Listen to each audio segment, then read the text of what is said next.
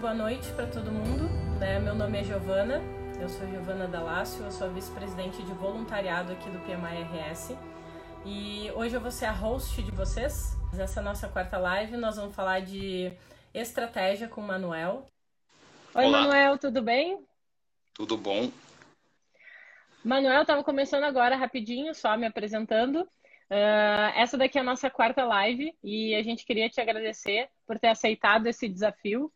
E eu queria te fazer uma introdução rápida, né, de ti e depois eu te passo a palavra para tu complementar, né? A gente tem um script, né, galera? Então vai ser uma conversa, mas a gente tem um scriptzinho. Então, o Manuel é especialista em estratégia e liderança, né, fundador da Silva Strategy Oracle. Manuel ele ocupou grandes cargos uh, regionais e globais em diversas indústrias, né, trabalhando com grandes corporações por mais de 20 anos. Então, Manuel tem grandes experiências tanto nas Nações Unidas, Johnson Johnson, Emerald Bank e HSBC, e é com certeza um currículo, né, e uma experiência que vai nos agregar e vai nos passar bastante coisa agora nesse bate-papo, né, falando um pouquinho. O tema, né, da nossa conversa aqui é sobre estratégia. A gente vai começar a falar um pouquinho como a gente pensa mais estrategicamente, qual é a importância, né, da estratégia no nosso dia a dia e agora nesse momento, né, que a gente está tá vivendo. Então, eu queria passar a palavra para ti, se quiser uh, complementar alguma coisinha da tua apresentação. E mais uma vez, obrigada. Obrigado. Na verdade, para mim é um grande privilégio poder estar com pessoas do Brasil. Faz tantos anos que eu morei no Brasil. E eu tenho uma proposta para vocês. Um, o título da, desta conversa é O Segredo da Estratégia o segredo da estratégia. E para conhecer e abrir esse segredo, para descobrir esse segredo, eu preciso levá-los pela linha do tempo. Então, a minha proposta é a gente faz uns 15 minutos de história para entender o conceito de estratégia e logo a gente vai enfocar só em uma coisa, é uma redundância, mas enfocar só em uma coisa que é entender qual é a essência de toda estratégia. A essência de toda estratégia, seja lá de esportes, governo, não quero dizer guerra, porque na verdade não, mas de vida, é, de tudo, é a essência. Esse é o objetivo da nossa conversa. Cada um tem que sair com essa claridade na mente, porque isso vai ajudar a dar um rumo ao pensamento. Com certeza. E nesse momento que às vezes as pessoas têm confusão e somos afetados de uma forma ou outra com mudanças tão grandes, às vezes entra inclusive o medo. Mas o medo não entra quando temos que pensar estratégia. Por isso que estratégia e liderança também são uma única coisa e a gente tiver um pouquinho de tempo no final também ver um pouco disso. Estratégia, na verdade, assim como com liderança, mas estratégia em particular é um dos uh, conceitos mais frequentemente ou mal interpretados ou interpretados parcialmente ou interpretados de forma completamente errada. No entanto, estratégia é de vital importância. Tem uma história que diz que o Sun Tzu, o Sun Tzu é o teórico autor do livro é, A Arte da Guerra. Ele estava sendo consultado por um rei que estava no meio de uma guerra, era o rei de Wu, Helo, e ele diz: Mestre, qual é a importância da estratégia? E aqui a resposta do Sun Tzu que vai fazer a introdução ao nosso caminho. Ele diz: o conhecimento sobre estratégia é de vital importância é um caminho que leva à vida ou à morte, um caminho que leva à vitória ou à derrota. A gente pode até expandir a prosperidade ou a pobreza. Não dedicar tempo para que possamos pensar em tudo aquilo que tem a ver com estratégia é dar prova de uma indiferença culpável, de desprezar a perda daquilo que nos é mais querido. E isso não deve acontecer entre nós. Então imagina, ou seja, a importância de conhecer estratégia, como se pensa estratégia, e estratégia ao mesmo tempo é um dos conceitos mais frequentemente mal interpretados. Então aí a confusão. Agora, qual é o segredo da estratégia? Uma das razões pelas quais eu acho que estratégia é um conceito não tão fácil de compreender é porque, na verdade, a primeira vez que o vocábulo estratégia foi utilizado, ligado a corporações ou ligado a empresas, foi em 1965 por um consultor russo-americano chamado Igor Ansov que ele tra tinha trabalhado na, na, no exército americano na Segunda Guerra Mundial, passou por uma corporação semi-secreta chamada Rand Corporation, depois passou para Lockheed Martin, onde ele era, era chefe de planejamento.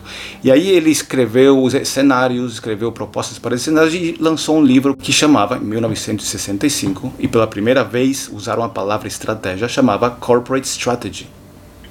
Corporate Strategy. É a primeira vez que alguém fora do mundo militar escutava essa palavra. E aí todo mundo começou a utilizar a palavra com o tempo. Passou corporações, passou para os esportes, passou para o governo, todo mundo fala de estratégia. Até que, por exemplo, em 1996, estamos falando já de 2.500 anos depois dessa, dessa advertência do Sun Tzu, 1996, o Michael Porter escreve um artigo na Harvard Business Review dizendo What's strategy? What's strategy? E ele define estratégia de negócios, business strategy. E três anos depois, a The Economist, aquela revista britânica, eles fazem, fazem uma campanha mundial, uma campanha tipo assim meio irônica do estilo inglês. Eles lançam uma peça publicitária que dizia Nobody really knows what strategy is. Ninguém realmente sabe o que é estratégia. Então, o título da nossa conversa é O Segredo da Estratégia. Onde que a gente pode encontrar o segredo é? da estratégia? Para poder encontrar. eu okay. sou ansiosa, mas viu ontem, né? Eu sou ansiosa. é, o, é, o, é a quarentena. É a quarentena. É, mas agora tem mais verdade, tempo, tem mais tempo. tempo. Agora na quarentena tem que relaxar um pouquinho, tem que ter tempo. É. Mas Indo mais para trás na história, a gente vai para o mundo militar, então deixa o mundo corporativo, vai para o mundo militar. E a primeira vez que a palavra estratégia é utilizada no mundo militar nessa época é só na época das guerras napoleônicas. Antoine Henri Jomini, que era um dos principais estrategistas no Napoleão, Napoleão mesmo, e aqui surge o segredo da estratégia. Porque quando Napoleão escreve as suas memórias chamadas as máximas de guerra de Napoleão. Na máxima 78, ele dá a pista de onde que você pode encontrar o segredo da estratégia. Estratégia que ele era um super estrategista, ou seja, um cara amoral provavelmente, mas do ponto de vista de pensamento estratégico ele era um gênio também. E ele diz nessa máxima 78: estude uma e outra vez as campanhas do Alexandre, Júlio César, Aníbal e cita alguns outros comandantes. E ele continua: só assim você poderá compreender qual é o segredo da estratégia. Porque no processo de observar as campanhas do Alexandre, você conseguirá compreender os princípios que os guiava e você, a sua mente, a sua inteligência se iluminará e você aprenderá a rechaçar todos os princípios que vão em contra do pensamento desses grandes comandantes.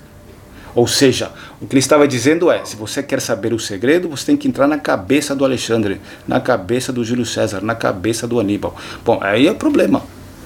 Porque aí, ok, o segredo está lá, mas como que vai pegar o segredo? Se está na cabeça deles. Agora, depois de todo esse tempo, né, não tem muito o que fazer.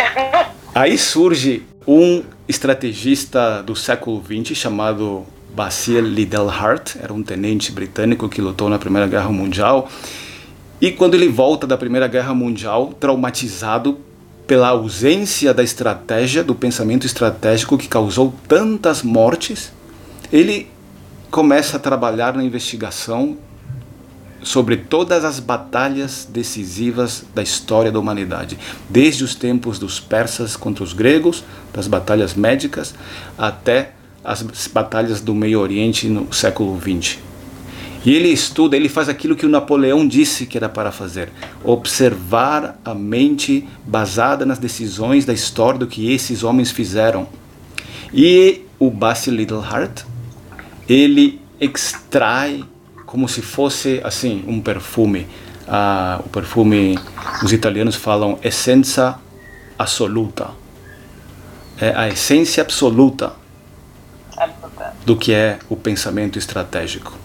Qual é a essência absoluta do pensamento do Alexandre, do Júlio César, do Aníbal e dos grandes estrategistas? Ele diz: se a gente precisasse escolher, e aqui preste atenção porque aqui é o segredo. Agora a gente vai entrar no segredo. Esse é o segredo de toda estratégia. Não conta, peraí. Tá Será que alguém quer saber o segredo? Vamos perguntar pra galera se eles querem saber o segredo. Gente, é, alguém é, vamos, saber vamos. o segredo da estratégia, Manuel. Okay, Conta okay. qual é o segredo da estratégia. Se a gente tivesse que Vamos passo a passo, porque é importante você se leva essa ferramenta, depois medita na ferramenta, medita nisso, e isso pode te ajudar a dar rumo a todos os pensamentos que você tenha dentro ou fora de uma pandemia, em qualquer situação, em qualquer ambiente. Ele dizia: se você tiver, se tivermos que concentrar em uma única palavra, uma única palavra, a essência de, de toda estratégia é concentração concentração. Outra palavra talvez poderia ser foco. Foco. Essa é a essência de toda estratégia, de todo pensamento estratégico.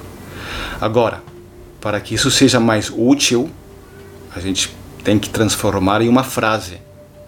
Então, é concentração onde? Na tua fortaleza. Concentração na fortaleza. Essa é a metade do que a gente chama o princípio mãe, o princípio estratégico, o segredo, a o, é concentração na tua fortaleza. Deixa eu dar uma paradinha aqui. Voltar para o Sun Tzu. Importante. Voltar para o Sun Tzu. E o Sun Tzu dizia o seguinte: se você se conhece a si, a si mesmo e conhece o outro, você não deve temer nem sem batalhas, porque você ganhará todas. Aí a gente escuta aí, aí fala, entendi, mas, mas como é que faz isso? Ou seja, eu me conheço, conheço outro e vou ganhar? Como? Ou seja, é uma frase meio esotérica.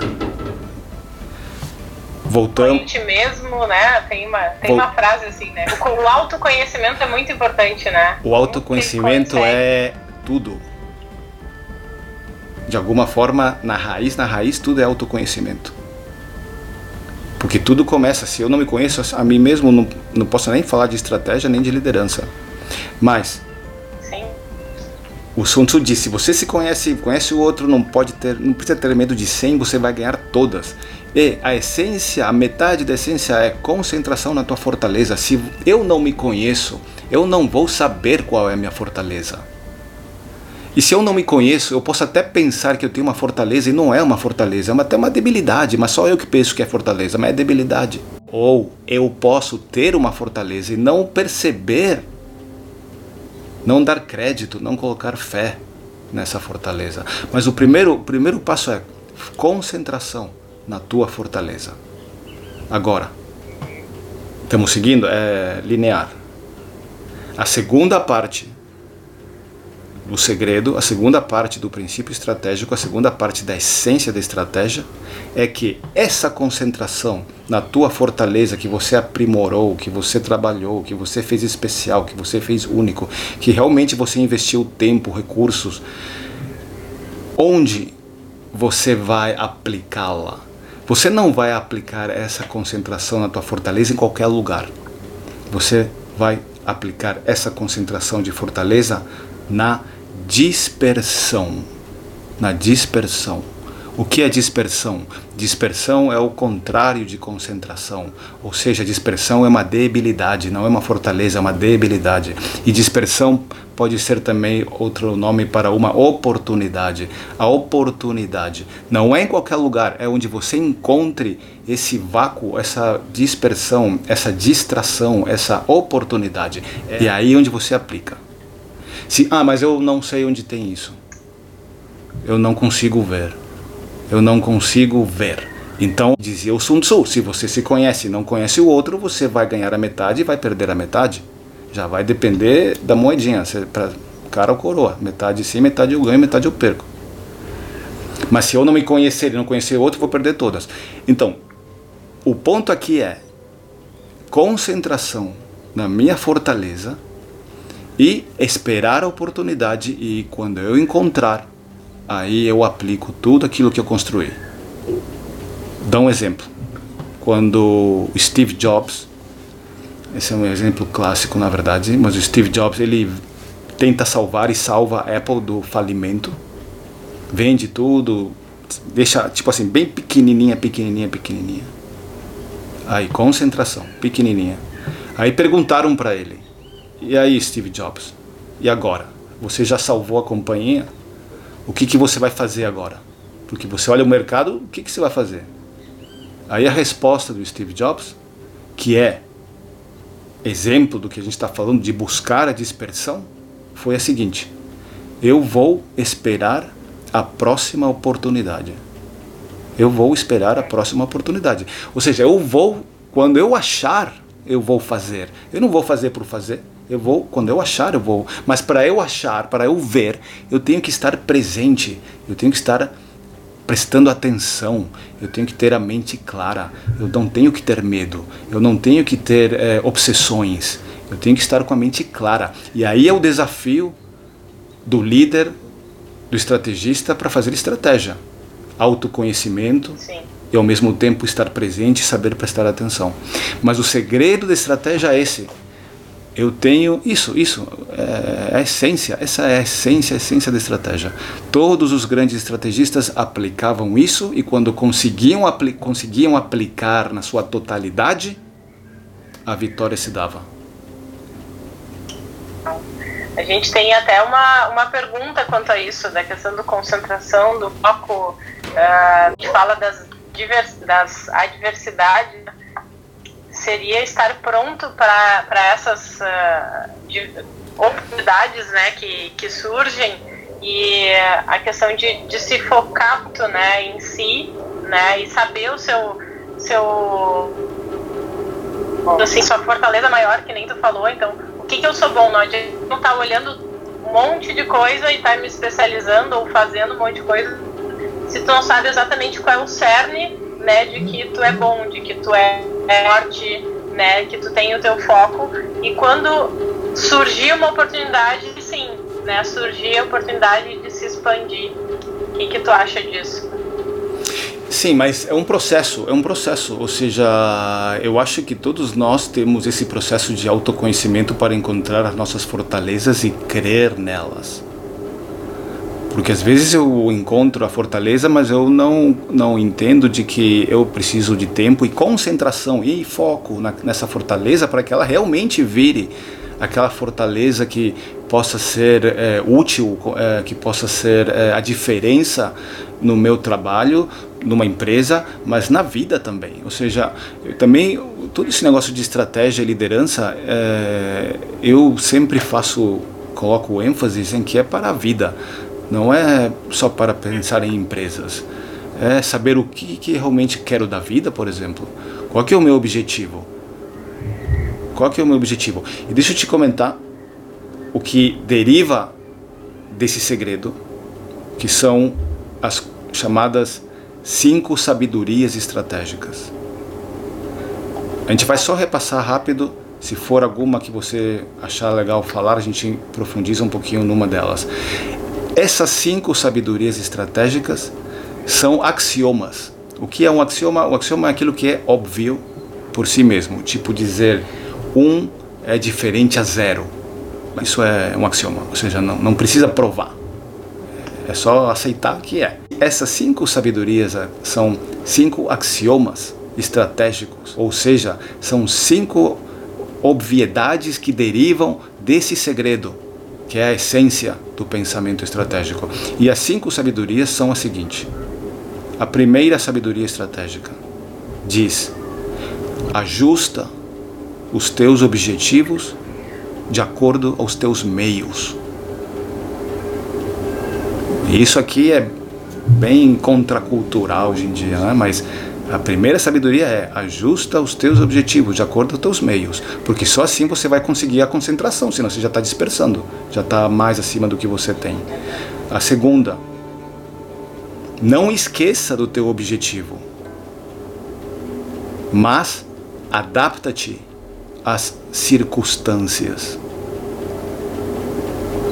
A estratégia, o pensamento estratégico tem que ser como a água tem que fluir e tem que ir, não, ou seja, tem que se adaptar, é, mas sem esquecer a direção. É que nem o rio, o rio dá volta, dá volta, dá volta, mas não esquece que está indo para o mar. Está indo sempre para o mar. Então, é como dizia o, um estrategista alemão, von Molke, dizia: nenhum plano resiste ao contato com o inimigo ou de forma mais popular, o Mike Tyson dizia: todo mundo tem um plano até que leva, um, até que leva o primeiro soco na cara. Mas. E aí a gente tem que se adaptar, né? O, o, eu acho que o fato de saber que tem que se adaptar e que é um axioma, que é uma sabedoria, se você aplicar na tua vida, ajuda. Ajuda. Porque não é fácil, nunca é fácil se adaptar no começo mas o fato que você saiba que você tem que se adaptar, porque esse é o caminho, assim pensavam os grandes comandantes. Mas não é porque eles assim pensavam, eles pensavam assim porque eles descobriram como funciona a natureza, como funcionam as coisas. Chegou uma pandemia, é a vida, é a vida. Tem que se adaptar sem esquecer o objetivo. Esse é o número dois. O número três é busca o caminho de menor resistência. Vai pelo caminho de menor resistência. Que nem o rio, né? Ele sempre procura o caminho de menor resistência. E isso é ligado incluso a, a seguinte que diz ataques frontais. Isso é uma linguagem talvez é, meio de batalhas, mas us, vamos usá-la, depois a gente explica. Mas ataques frontais não devem ser tentados. Isso, não, ou seja, não, não entende ataques frontais. Isso não é estratégia. Por que não é estratégia? Se a gente vai para a essência, é concentração na fortaleza aplicada à dispersão. De frente é fortaleza com fortaleza. Uhum. Você não está cumprindo o princípio estratégico. E a última, a quinta, a quinta sabedoria estratégica é uma vez que você fez e tentou tudo e não funcionou, volte a tentar de maneira diferente. E aí é o círculo virtuoso tipo Kaizen, que tem os japoneses dizendo, não, tem que ir uma e outra vez, uma e outra vez até que até aprimorar, até que funcione. E é o processo da vida, é o processo da vida. Exatamente. Aprender, desaprender e reaprender, né? Sempre tá reaprendendo e mesmo as mesmas situações a gente pode ter várias alternativas diferentes para né, sanar elas, sanar os problemas. Bem Com criatividade, a criatividade está para isso. Nós somos criativos para sobreviver, nós somos criativos para prosperar, nós somos criativos para mudar, mudar de maneira de pensar.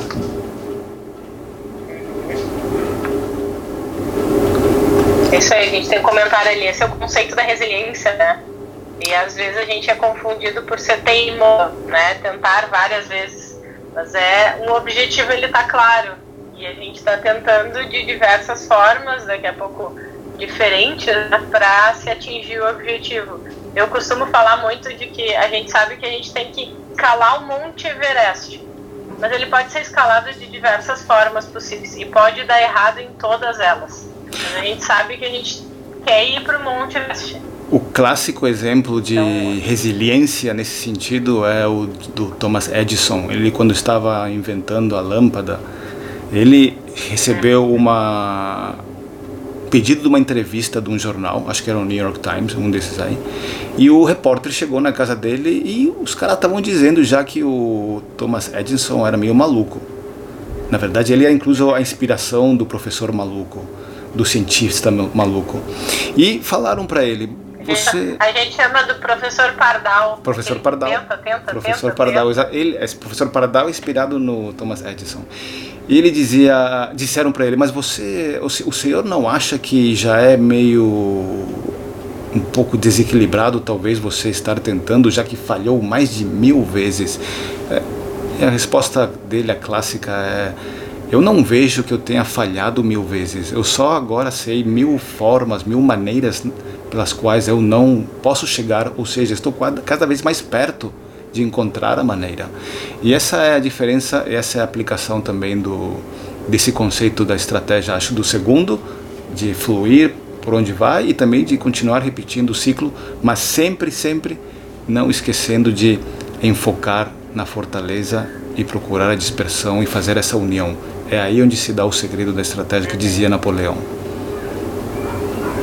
Legal. Eu gosto, eu gosto muito, a gente estava falando ontem um pouquinho da questão do, do, tentar muito, o pessoal trouxe muito, né? Eu, eu, particularmente, às vezes, eu me pego muito de teimosa de tentando, mas é tentando de diversas formas hum, diferentes. Hum, hum. Mas muitas das vezes, até né, puxando essa tentativa de diversas formas, uh, será que uh, onde entra o medo aí, né? Porque muitas das vezes a gente acha que tentei uma vez não deu certo, não vou tentar de novo. Uh, onde é que entra o medo nisso? Como que ele, como que a gente pode não deixar ele nos atrapalhar, né? Uh, como que a gente consegue daqui a pouco nessa parte do autoconhecimento, né, deixar o medo nos atrapalhar? Não sei se na, na parte de, de um autoconhecimento, de uma atitude pessoal, né? Tem uma ferramenta mental uh, estoica do estoicismo que acho que é útil para tirar o medo de tentar quando você tem um caminho dentro. Essa ferramenta chama Memento Mori. Memento Mori. E basicamente é a ferramenta que os romanos e os gregos utilizavam para lembrar sempre, todos os dias, de que todos nós vamos morrer e que o nosso tempo aqui é limitado, que nosso tempo aqui é a gente fala que tem 80 anos de vida, mas na verdade a gente um terço desse tempo a gente dorme. Outro terço do tempo a gente trabalha. Se tiver sorte trabalha, se até mais, mas e o outro terço, teoricamente, é aquele tempo que a gente tem para nós, para, para usá-lo para o nosso propósito, a nossa estratégia, o nosso propósito. Então, ao começo da vida, até os 20 anos, nós não temos essa oportunidade, somos imaduros, não temos as ferramentas, a partir dos 30, 40 talvez, mas depois aos 70, 80 já somos velhos. Ou seja, a gente tem um tempo limitado e temos que lembrar de que nós vamos morrer. Então não, não cabe o medo de viver a vida, não cabe o medo de tentar, não cabe o medo de errar. Mas isso é um trabalho mental de todo dia lembrar que é um tempo que eu tenho, é um tempo que eu tenho. Acho que isso é útil, é útil. Do, dos sabotadores, né? O que, que a gente se sabota, daqui a pouco tem tanto vergonha às vezes de tentar, né? De não, não vou fazer isso porque alguém vai julgar por alguma coisa. Memento mori, tá memento alinhado, mori, né? memento mori aplica para eles também. É que todo mundo vai morrer. Essa é a ferramenta mais grega e mais romana que ajudava as pessoas é. a viverem a vida mesmo baixo circunstâncias tão difíceis, porque as pandemias não são novas nem muito menos e as situações do passado eram bem mais mais duras do que nós vivemos de qualquer maneira, de uma forma ou outra. E eles viviam, por quê? Porque eles tinham também essas ferramentas mentais, que hoje em dia a gente às vezes carece dessa, dessas ferramentas mentais. Legal. E tu falou muito da questão dos líderes, né, até, e uh, uh, pegar nessa, nessa, esse gancho, a gente falou de sabotador, de medo também, ser muito forte o nosso objetivo, né, qual é o nosso foco, né? Entender a fortaleza. Porque sem entender a nossa fortaleza, a gente também não vai conseguir entender o outro e, pelo menos entendendo a nossa, a gente já tem um meio de um caminho andar, né? Sabendo qual é o nosso objetivo, qual é o nosso foco.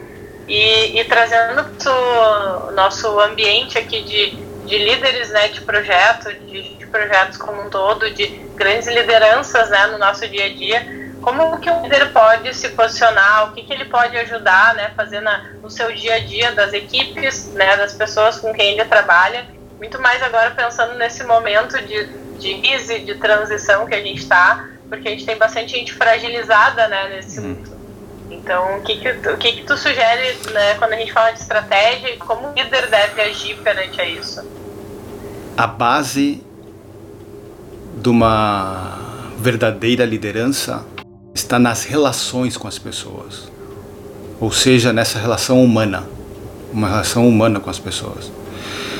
Então, o que o líder tem que fazer é dar tempo para as pessoas. Não tem nada que eu possa dar de mais valioso para outra pessoa que, é o que seja o tempo, o tempo de escutá-la, de empatizar, de apoiar, só escutando às vezes. Isso vai gerando ou fortalecendo a relação que hoje em dia devido às limitações, pode até estar sofrendo porque não tem esse contato mental, mas essa relação tem que ser fortalecida. Isso é fortalecido só com a, o ênfase na, na relação humana, do lado humano das pessoas.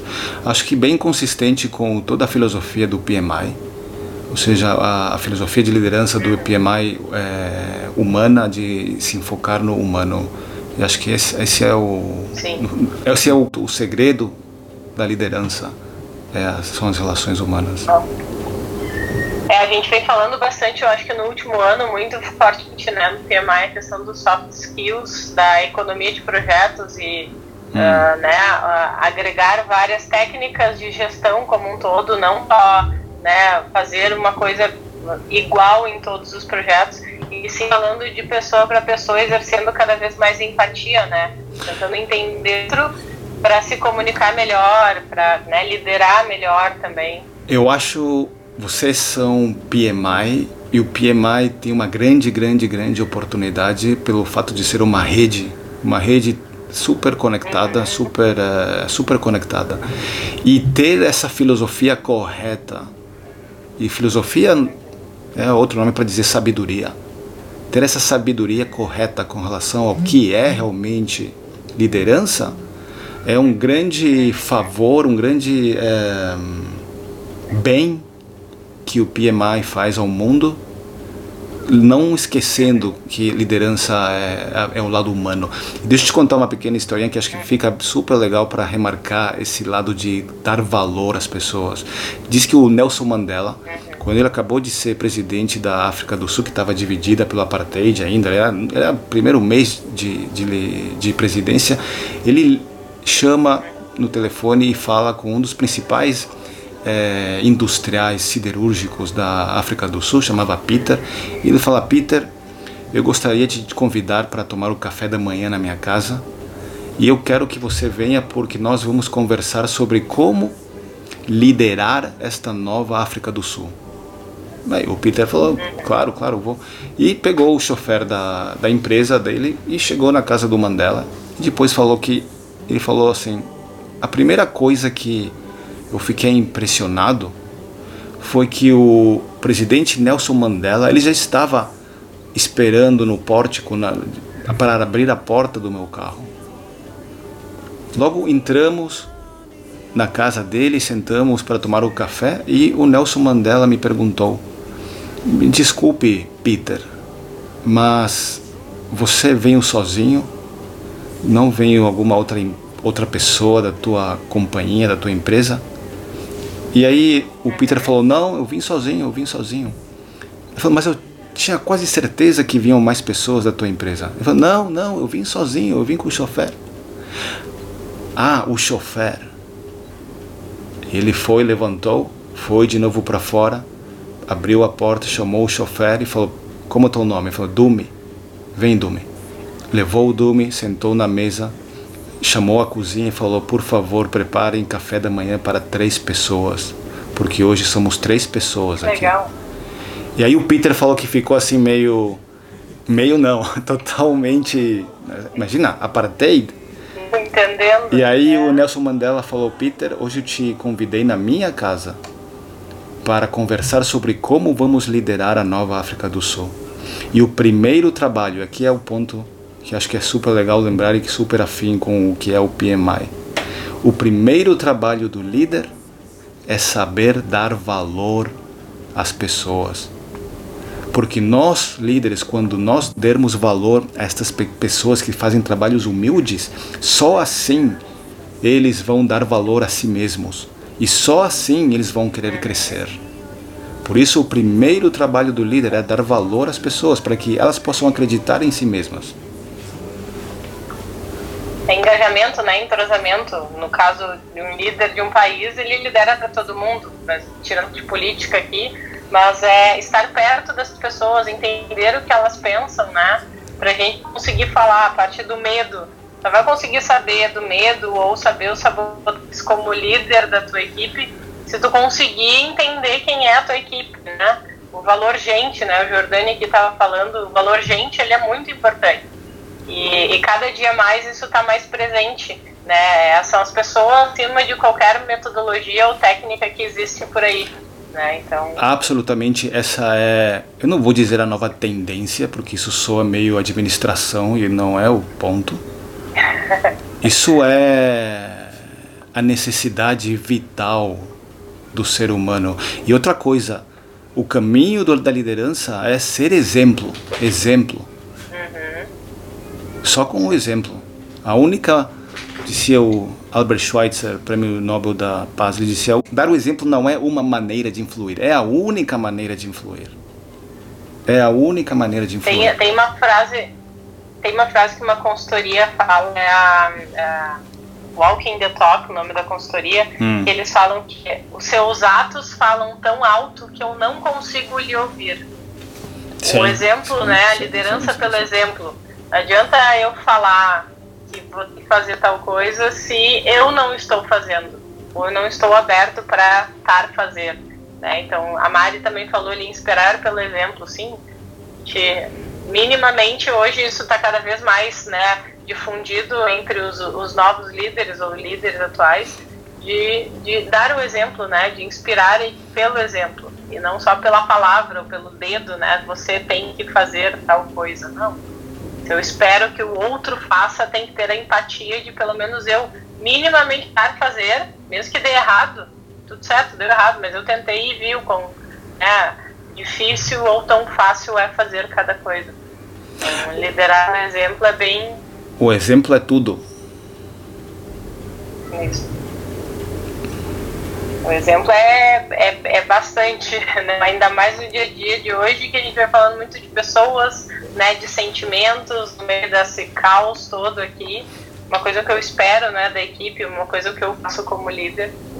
Mas, Manuel, eu acho que assim, a nossa live que ela pode ser uma infinita, eu tava brincando com o pessoal. E só ontem no teste a gente já conversou um monte. E aqui a gente trouxe tantos outros assuntos aqui para o nosso dia a dia. E, e tem assunto, meus post-its estão cheios aqui, eu acho que eu nem dei conta e anotei vários outros aqui durante a nossa conversa.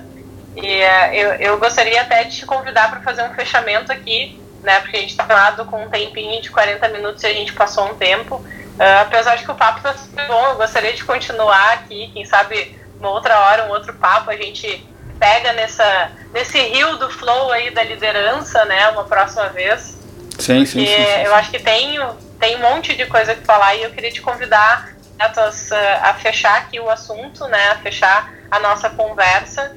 Uh, porque foi muito rico. De novo, tô cheio de anotações aqui, o pessoal ali interagindo também, aqui o WhatsApp também mandando bastante coisa, porque foi muito, muito legal te ouvir, né? Teus exemplos aqui, a tua, né, a tua, a, a, a, todas as histórias que tu trouxe, a história tanto da história da estratégia hum, hum. quanto, né, até chegar no exemplo, né, nos dias de hoje. Hum, então, deixa aqui um tempinho para dar um fechamento e a gente fechar a live de hoje e daqui a pouco né, introduzir uma próxima aí no futuro. Perfeito, perfeito.